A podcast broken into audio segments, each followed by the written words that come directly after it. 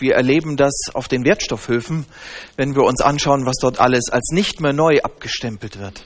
Und ich denke mal, Michael, dein Anzug, der ist auch ziemlich neu, oder? Der ist ganz neu.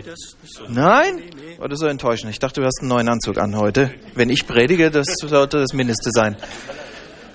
Philipp, du hast was Neues. Deine neue Schuhe? Nee, auch nicht. Auch nicht ganz so neu. Neue Sachen, ganz wichtig. Wir erleben das bei Autos. Wenn ein Auto einen Tag zugelassen ist, dann hat das Ding plötzlich 20 Prozent weniger Wert. Mhm. Oder ähm, Second-Hand-Märkte. Dort gehen doch nur Leute hin, die sich Neues nicht leisten können, oder? Mal ganz ehrlich. Wir machen das doch nicht. Also neu, etwas Neues haben, das ist ganz wichtig. Das hat einen hohen Stellenwert in unserer Gesellschaft. Da wird sehr viel Wert drauf gelegt und das fällt auf. Heute geht es um etwas anderes, Neues, etwas, das Gott uns anbietet. Michael hat es vorhin gesagt, alles neu macht der Mai, das ist das Sprichwort, aber Gott macht auch neu. Und wir haben das vorhin im äh, Predigtext gelesen in 1. Petrus 1, 3, Vers 9. Dort geht es so um so etwas Neuwerden, etwas neu bekommen. Wenn wir dort einsteigen in den Text, dann beginnt das gleich im ersten Teil mit einer Wiedergeburt. Nun wissen wir, geboren werden hat etwas mit etwas Neuem zu tun. Ein Baby ganz frisch, backfrisch sozusagen, ganz neu auf die Welt gekommen. Das ist etwas Wunderbares. Und hier spricht der Bibelvers davon, dass wir aus Gottes Barmherzigkeit heraus wiedergeboren werden. Für die, die schon lange mit Gott unterwegs sind, die dieses Angebot angenommen haben, das Liebesangebot Gottes, denen ist das bewusst, denen ist das bekannt. Wiedergeboren, das ist ein Begriff in, unserem, in unserer Glaubenswirklichkeit, den kennen wir gut, den haben wir immer wieder in Bibelstunden und in Bibeltexten, darüber wissen wir Bescheid. Dort geht es um das Gnadengeschenk Gottes durch den Tod Jesu Christi am Kreuz. Wir kommen gerade von Ostern, wo Jesus für die Menschen das Leben gelassen hat und uns Vergebung zuspricht durch seinen Tod und Auferstehung. Wir nennen das, wer das annimmt, der wird wiedergeboren. Das ist uns bekannt. Darüber müssen wir nicht groß reden. Das wissen wir, was das ist. Aber die Frage stellt sich schon, was wird hier eigentlich wiedergeboren? Worüber reden wir hier? Wir lesen in Johannes 3, 4 und 5 von einem Menschen Nikodemus, der stellt genau diese Frage. Dem ist das nicht klar. Was wird hier eigentlich wiedergeboren? Nikodemus spricht zu Jesus, wie kann ein Mensch geboren werden, wenn er alt ist? Er kann doch nicht zum zweiten Mal in seinen Mutterschoß gehen und geboren werden? Und Jesus antwortet ihm, wahrlich, wahrlich, ich sage dir, wenn jemand nicht aus Wasser und Geist geboren wird, so kann er nicht in das Reich Gottes eingehen. Und so stellen wir fest, es handelt sich hier nicht, jetzt hoffe ich, drehe ich in die richtige Richtung, jawohl, es dreht sich nicht um, die, um das neuerliche Geborenwerden des menschlichen Körpers, sondern die Wiedergeburt, über die es, um die es hier geht, betrifft den geistlichen Teil des menschlichen Wesens. Wie das geschieht, wie Gott einen Menschen erneuert, wie die Wiedergeburt stattfindet, darüber sagt uns die Bibel nichts. Darüber können wir nichts lesen in der Bibel, was dieser Vorgang des Wiedergeborenwerdens, wenn wir dieses Liebesangebot Jesu annehmen, wie das vonstatten geht in uns, dazu sagt uns die Bibel nichts. Aber die Bibel führt uns deutlich vor Augen, welche Auswirkungen die Wiedergeburt hat die jeder Mensch erlebt, wenn er dieses Liebesangebot annimmt. Wir können das lesen in Galater 5, Vers 22. Wer weiß da, was da steht?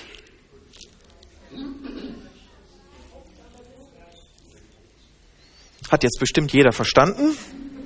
Die Frucht des Geistes aber ist Liebe, Freude, Geduld, Freundlichkeit, Gütigkeit, Treue, Sanftmut, Enthaltsamkeit. Liebe Geschwister, ich bin davon zutiefst überzeugt. Menschen, die das Liebesangebot Gottes annehmen, die wiedergeboren sind, bekommen einen anderen Charakter. Wer dieses Liebesangebot nicht annimmt, hat einen anderen Charakter als derjenige, der es annimmt. Das verändert uns. Das können wir erleben an Menschen. Ich bin zum Glauben gekommen als 14-Jähriger, weil mein Bruder einen Tag vorher Ja gesagt hat zu diesem Liebesangebot. Und er war verändert. Das konnte ich spüren, das konnte ich sehen. Und ich habe damals gesagt, Gott, wenn du das mit meinem Bruder machen kannst, dann will ich das auch. Nicht, weil meine Eltern gläubig waren, sondern weil ich erleben durfte, wie Gott meinen Bruder verändert hat. Wir erleben also diese Wiedergeburt, macht den Menschen anders, es verändert seinen Charakter. Und als ich die Predigt vorbereitet habe, habe ich mir gedacht, eigentlich ist das doch die viel bessere Erneuerung, oder? Gott hätte sich ja auch entscheiden können, uns einen neuen Körper zu geben und unseren Charakter unverändert zu lassen. Ich weiß nicht, wie es Ihnen geht. Manches Mal begegne ich Menschen, da denke ich, boah, ist der hübsch. Was für ein hübscher Mensch. Aber nicht selten denke ich, was für ein widerlicher Kerl. Oder?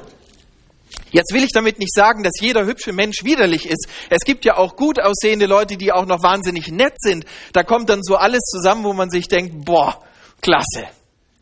Aber ich finde, Gott hat das sehr gut gemacht, dass er unseren Charakter anspricht, dass er uns im Innersten verändert, wenn wir wiedergeboren werden, dass er uns an der tiefsten, innersten Stelle packt. Wenn man dabei gut aussieht und fit ist, umso besser. Das nehmen wir gerne mit. Aber wir lesen auch im Bibelvers, den wir eben gelesen haben, dort steht, nach seiner großen Barmherzigkeit. Das heißt, wir können dieser Wiedergeburt wirklich gar nichts aus uns heraus zufügen. Wir können das nicht machen. Wir haben das nicht im Griff. Wir haben das nicht in der Hand, obwohl wir gerne immer alles in der Hand hätten. Wir sind nicht die Maler, die die Malerrolle mit der Farbe in der Hand haben und diese Wand neu streichen. Wir dürfen erleben, dass jemand für uns eine neue Wand hinsetzt. Und wir haben keinen Handstrich dafür getan. Wir haben nichts daran getan. Wir haben keinen Anteil an dieser rundrum Erneuerung. Und liebe Geschwister, vielleicht die Älteren von uns erinnern sich noch, es gab vor vielen, vielen Jahren mal so Skandale mit rund erneuerten Reifen. Da kauften Leute rund erneuerte Reifen und dachten sich, Mensch, toll, wenig Geld, super Profil. Dann fuhren sie und dann flog ihnen das Ding auf der Autobahn um die Ohren. Warum? Weil es nur eine Fassadenbehandlung war. Wenn man an der Oberfläche kratzte, dann war die alte Struktur darunter noch da. Die war noch sichtbar und die hielt nicht. Das Neue mit dem Alten verband sich nicht und hielt der Belastung nicht stand. Wenn wir über die Wiedergeburt reden, die Gott mit den Menschen hier vorhat und die sich vollzieht, dann ist das keine Fassadenmalerei. Dann ist das nicht ein bisschen an der Oberfläche rummachen. Gott geht ins Innerste, in den Kern. Und das hält. Er verändert uns zutiefst. Und wir haben keinen Anteil daran. Er schenkt uns das als Gnadengeschenk aus seiner unermesslichen Liebe, die ihn trägt uns zu und ihn zu uns treibt. Die Grundlage dafür? Was ist die Grundlage? Wir lesen Johannes 3, Vers 16, denn Gott hat die Welt so geliebt, dass er seinen eingeborenen Sohn gab, damit jeder, jeder, der an ihn glaubt, nicht verloren gehe, sondern ewiges Leben habe. Wir kommen gerade von Ostern. Wir erinnern uns daran, dass Jesus für uns ans Kreuz gegangen ist und unsere Schuld getragen hat. Und er macht uns neu mit diesem Tod und Auferstehen. Ein zweiter Gedanke, Gott macht alles neu. Ein zweiter Gedanke, Gott schenkt Neues. Ich habe vor einigen Wochen einen Film im Fernsehen gesehen, zusammen mit meinen Kindern. Da ging es um eine Erbschaft. Ein reicher Mann stirbt und hinterlässt ein ziemlich großes Vermögen. Die versammelte Verwandtschaft sitzt beim Notar und hat solche Ohren und Augen, wer denn nun die Kohle kriegt und das schöne Haus. Und ach du Schreck, alles kriegt der Hund. Fürchterlich. Wann stirbt endlich die Töle? Weil wenn der stirbt, geht der Reichtum dann endlich an die Kinder, falls dann noch was da sein sollte. Welch ein Drama! Erbschaft in unserer Zeit ist schon etwas Spannendes. Auch Filme über Erbschaften, äh, da gibt es reichlich Verfilmungen dazu. Es geht meistens um viel Geld, um schöne Häuser, um Ländereien in fernen Ländern, um Schmuck. Das haben wir gern, wenn man erbt. Aber Erbschaften, wo es um gebrauchte Dinge geht, altes Porzellan mit Blumenmuster und abgegriffenem äh, Goldrand oder ein abgesessenes Sofa, ähm, ein altes Sakko oder was auch immer, da denkt man sich, was soll ich damit? Muss ich das Erbe antreten? Wir haben klare Vorstellungen davon, was wir gerne erben möchten, wenn es um Erbschaften geht. Am liebsten Geld oder ein schönes Haus oder einen großen Garten. Immaterielle Dinge sind für eine Weile ganz nett, aber meistens haben sie in unseren Augen nicht so viel Wert. Über welches Erbe reden wir denn hier? Das Gott uns hier vor Augen führt, denn wir lesen hier ja in Vers 4 zu einem unvergänglichen und unbefleckten und unverwelklichen Erbe. Worauf können wir uns einstellen?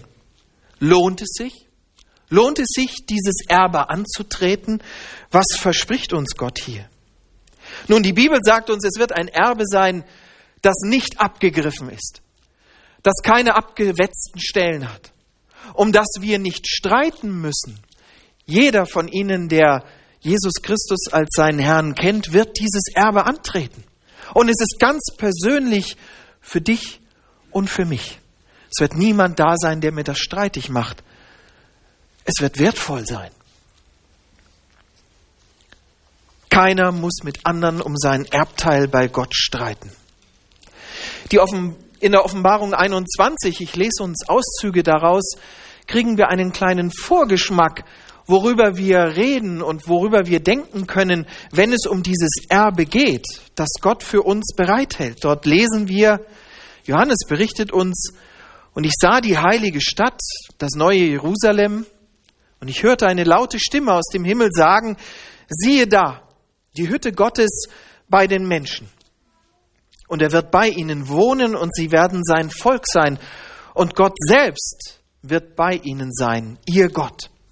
Und Gott wird abwischen alle Tränen von ihren Augen. Und der Tod wird nicht mehr sein, noch Leid, noch Geschrei, noch Schmerzen wird mehr sein denn das Erste ist vergangen.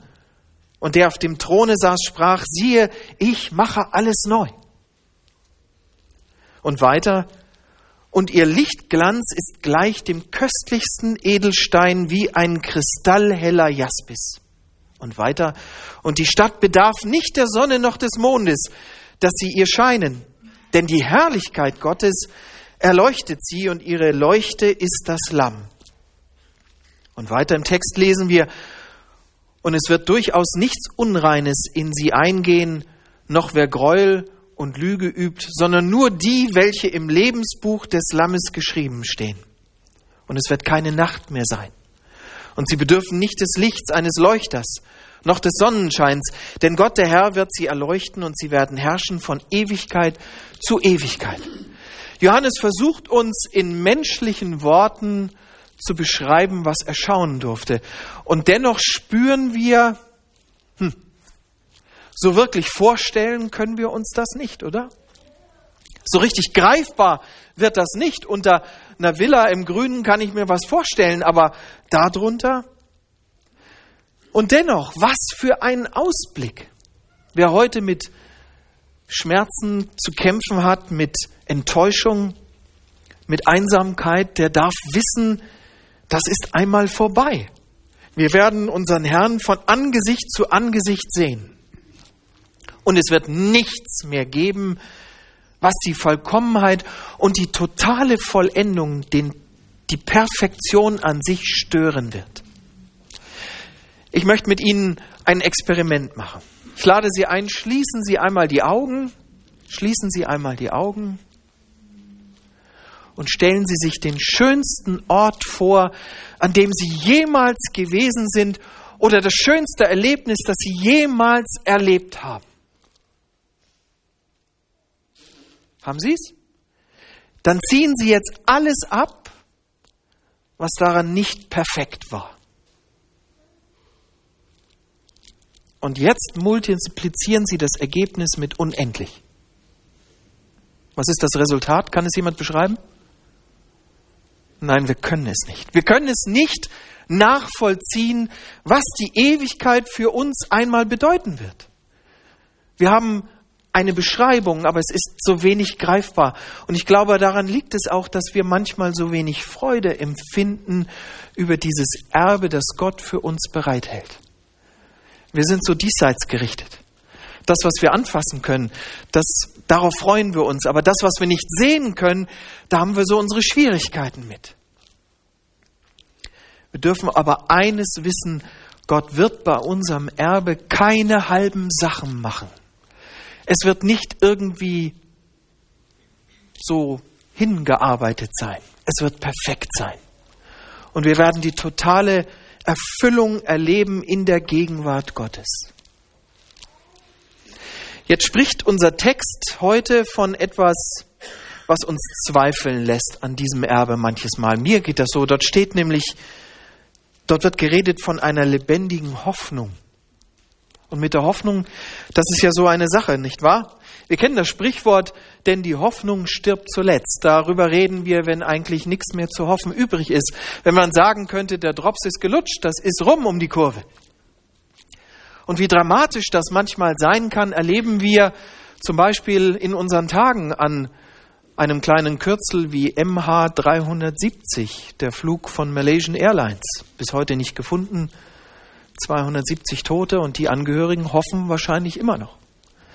Wir haben das gerade erlebt am Fährunglück in Korea. Eltern, die um ihre Kinder weinen und hoffen, dass ihre Kinder nicht bei den Toten sein werden, obwohl alles dagegen spricht.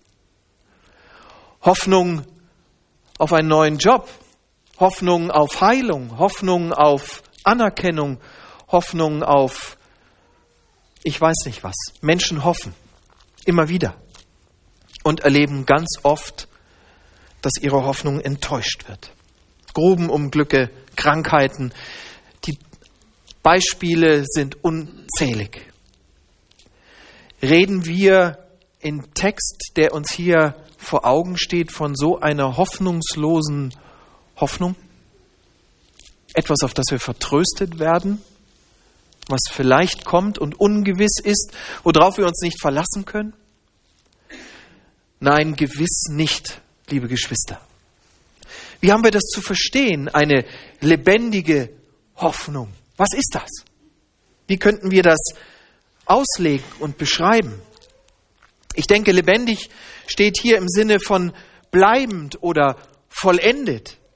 Das griechische Wort hat viele Bedeutungsinhalte, etwa wie kräftig, wirksam, Bestand haben, fortleben oder blühen. Lebendig meint hier im tiefsten Innern ewig. Und die Hoffnung, über die wir hier reden, anders als die irdische Hoffnung, beschreibt hier kein Gefühl.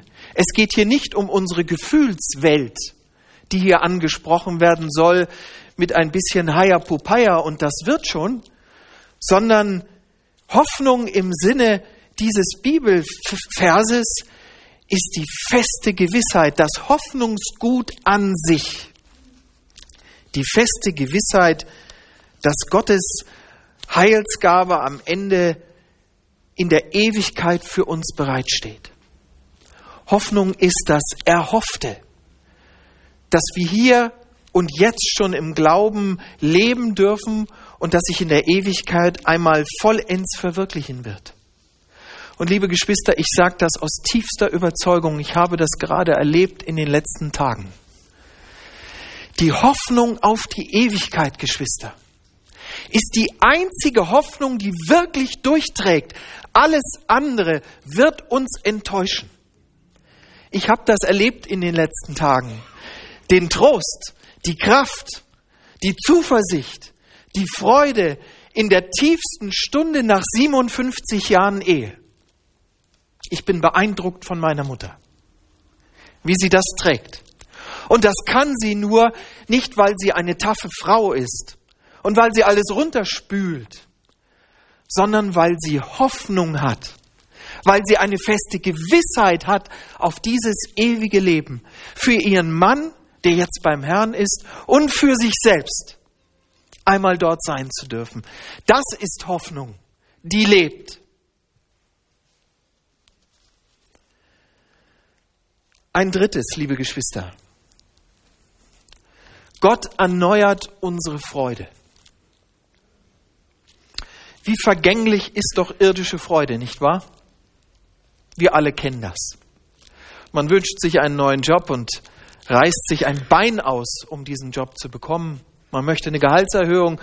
Man möchte so vieles. Und wenn man es bekommt, wenn man den Berg bestiegen hat an einem Wochenende und am Gipfel angekommen ist oder was es auch immer ist, was für ein erhebendes Gefühl.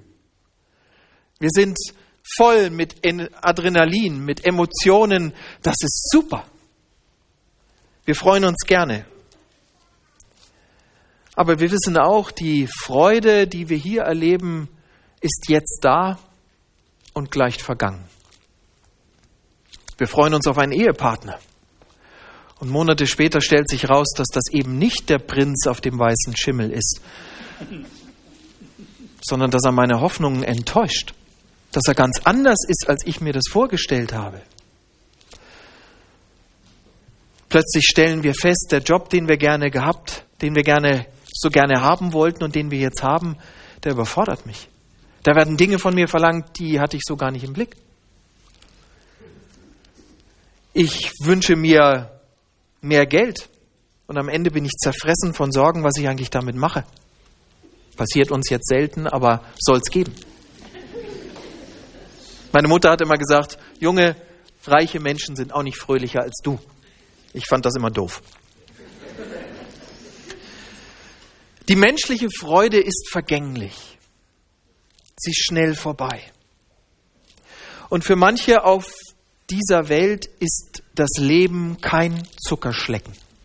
Hier steht viel über Leid in diesem Text. Und ich möchte heute nicht über das Begreifen von Leid predigen und mich auslassen darüber, wie Leid sein kann. Aber wir kommen nicht ganz drum herum, ein paar Gedanken darüber ähm, zuzulassen, denn mancher lebt vielleicht ein Leben lang mit dem Gedanken, wäre ich doch nie geboren worden. Weil mein Leben ist voll mit Schwierigkeiten. Vom ersten bis zum letzten Tag. Das gibt es ja auch. Hat Gott Spaß dran, uns leiden zu sehen? Braucht er das? Brauchen wir das? Ich glaube, ein, wir müssen einen genauen Blick in diesen Text werfen, damit wir in diesem Text die Erklärung finden können für das, was hier steht. Denn dort steht, dann werdet ihr euch freuen, wenn ihr jetzt eine kleine Zeit, wenn es sein soll, traurig seid in mancherlei Anfechtung. Dort stehen zwei Begriffe, nämlich eine kleine Zeit und hier steht in der Übersetzung soll, aber ich denke besser übersetzt wäre muss. Diese Begriff, diese Begriffspaarung, eine kleine Zeit und wenn es sein muss, gibt Leid und Anfechtung in unserem Leben die Grenzen. Und macht uns deutlich, dass Anfechtung und Leid nicht zwangsläufig sind in unserem Leben, sondern dann geschehen für die Kinder Gottes, wenn Gott es für notwendig erachtet, um uns etwas beizubringen, um an uns zu arbeiten um unseren Charakter zu schärfen, um aus einem Rohdiamanten einen Edelstein zu machen, der funkelt und blitzt.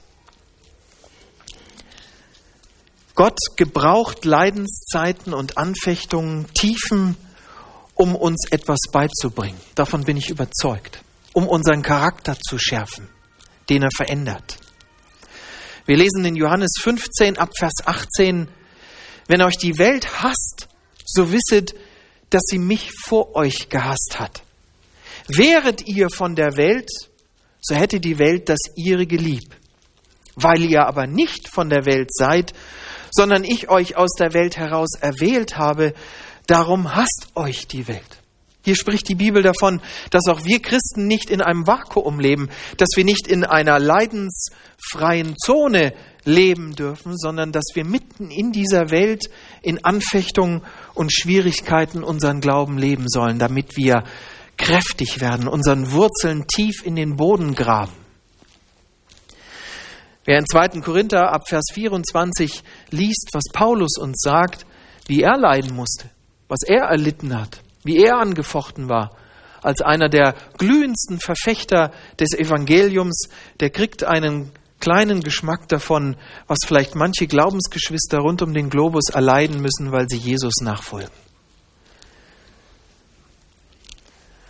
Aber wir haben eine Zusage.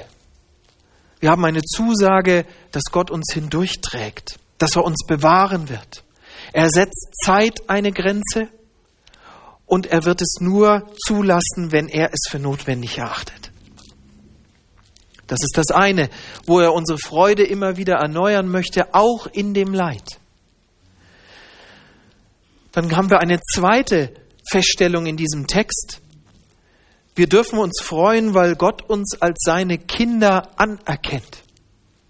Liebe Geschwister, dürfen, wir dürfen nicht vergessen, durch den Sündenfall haben wir das Familienrecht verloren. Wir gehören nicht mehr zur Familie Gottes, solange wir nicht die Vergebung durch Jesu Christi Blut annehmen. Wenn wir es aber annehmen, dann erkennt uns Gott an als seine Kinder und dann haben wir Beziehungsrechte. Dann stehen wir wieder in direkter Verbindung mit dem lebendigen Gott. Und wir werden in den Familienstand zurückversetzt, der uns von Anfang an eigentlich zugedacht war. Ist das nicht genug Grund für Freude? Ich finde das phänomenal. Der lebendige Gott will mich als Familienmitglied haben. Sensationell. Kommen Ihnen nicht manchmal auch Zweifel, ob das so mit dem Glauben alles richtig ist? Wir sehen nichts, meistens hören wir auch nichts. Gott begegnet sind wir so wirklich auch noch nicht. Zu Michael kann ich hingehen, den kann ich anfassen, den kenne ich, den kann ich umarmen. Da weiß ich, was ich habe. Seine Frau übrigens auch. Aber mit Gott, wie ist das? Den habe ich nie gesehen. Unser Text redet auch davon. Ihr liebt etwas, das ihr noch nie gesehen habt. Und ihr glaubt an etwas, das ihr noch nie habt anfassen können. In einer Welt, wo doch nur das gilt, was wir sehen können, nicht wahr? Vorgestern sagte mir die Nachbarin, ja, mein Mann ist ja so wissenschaftlich, der glaubt ja nur an das, was er sehen kann. Das ist unsere Zeit. Was man nicht sehen kann, das gibt's nicht oder gehört ins Reich der Fantasie oder Fantastereien. Aber die Bibel sagt uns, wir hoffen nicht umsonst. Und unsere Freude wird unaussprechlich groß sein, wenn wir einmal den sehen, den wir heute schon lieb haben. Wir haben keine Vorstellung davon, wie wir uns freuen werden, wenn wir einmal in Ewigkeit dem lebendigen Gott begegnen. Und wir mit ihm jubeln dürfen, ihm zujubeln dürfen. Mit Milliarden von Menschen, die an ihn glauben. Und wenn wir in der Ewigkeit in dieser Gruppe stehen und doch erleben, dass Jesus uns persönlich ansieht und uns beim Namen nennt. Was für eine Freude werden wir dort erleben. Er erneuert unsere Freude.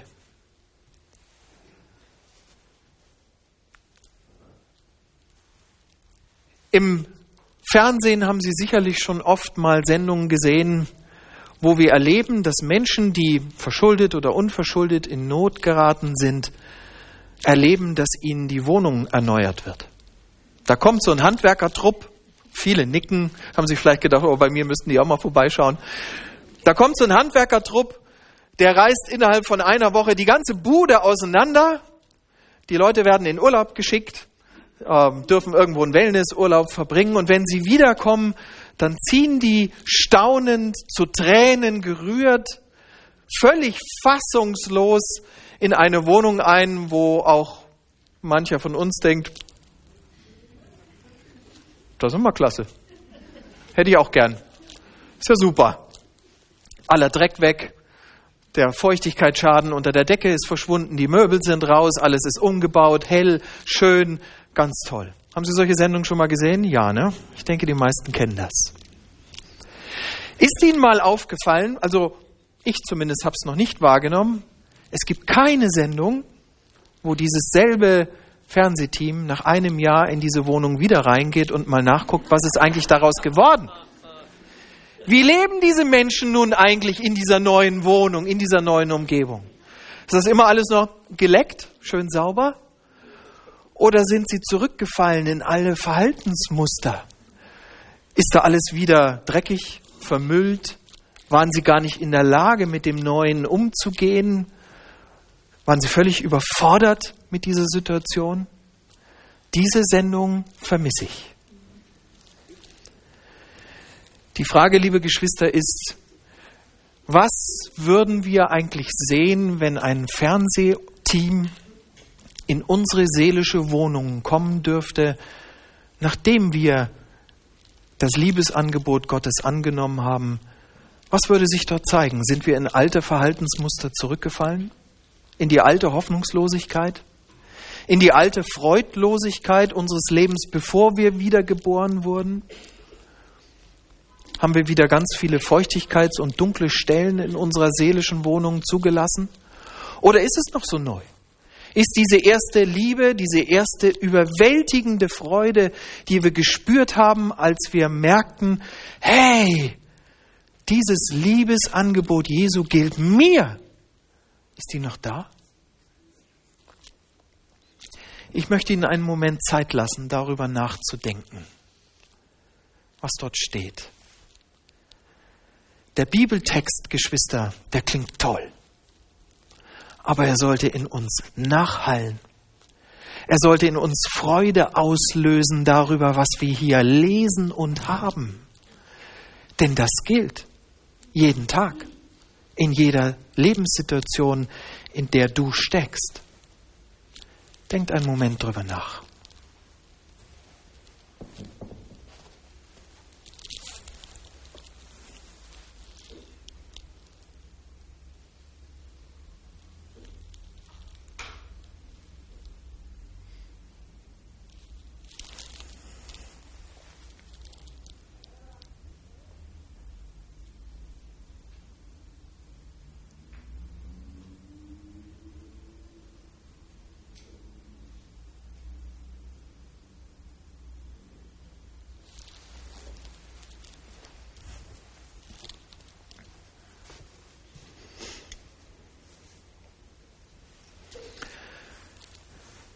Ich weiß nicht, was in ihrem Kopf vorgegangen ist oder in ihrem Herzen, was sie gebetet haben. Aber ich möchte Ihnen etwas mit auf den Weg geben, was uns hilft, diese Freude zu behalten. Diesen Neustart immer wieder uns vor Augen zu führen und die Freude zu spüren über das, was Gott uns hier verheißt und schenkt. Denn wenn wir weiterlesen in unserem Text und nicht aufhören, bei Vers 9, dann lesen wir in 1. Petrus 1 ab Vers 13, darum umgürtet die Lenden eures Gemütes, seid nüchtern und setzt eure Hoffnung ganz auf die Gnade, die euch angeboten wird in der Offenbarung Jesu Christi. Als gehorsame Kinder gewöhnt euch nicht wieder die Begierden an, denen ihr früher in eurer Unwissenheit dientet, sondern wie der, welcher euch berufen hat, heilig ist, sollt auch ihr heilig sein in eurem ganzen Wandel. Denn es steht geschrieben, ihr sollt heilig sein, denn ich bin heilig. Wenn wir so leben und uns immer wieder daran erinnern, dass durch Gottes Gnade und Barmherzigkeit alles neu in uns ist, Gott sieht uns durch Jesu Augen. Er sieht nicht deinen alten Müll, er sieht dich als neuen Menschen.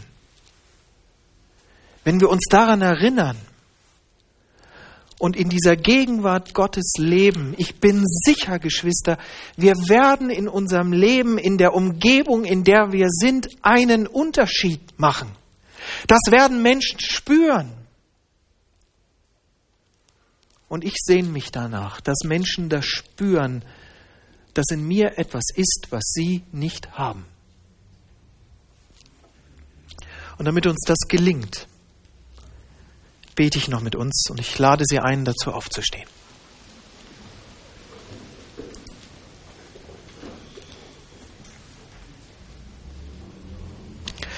Großer Gott, was gibst du uns für eine Perspektive? Was dürfen wir uns freuen darüber, dass du uns von innen heraus erneuert hast? Du hast nicht an der Oberfläche rumgemacht. Du hast nicht ein paar Löcher gestopft. Du hast uns neu gemacht. Du gibst uns neues Leben hier auf dieser Erde, manchmal auch trotz aller Widrigkeiten und du verheißt uns ein Erbe, das unaussprechlich schön ist. Und darüber dürfen wir uns freuen. Das darf uns erfüllen. Danke, danke, Herr Jesus Christus, dass du zu Ostern die Todeslinie durchstoßen hast und uns hineinnimmst in die Lebenslinie, in diese ewige Linie deiner Liebe.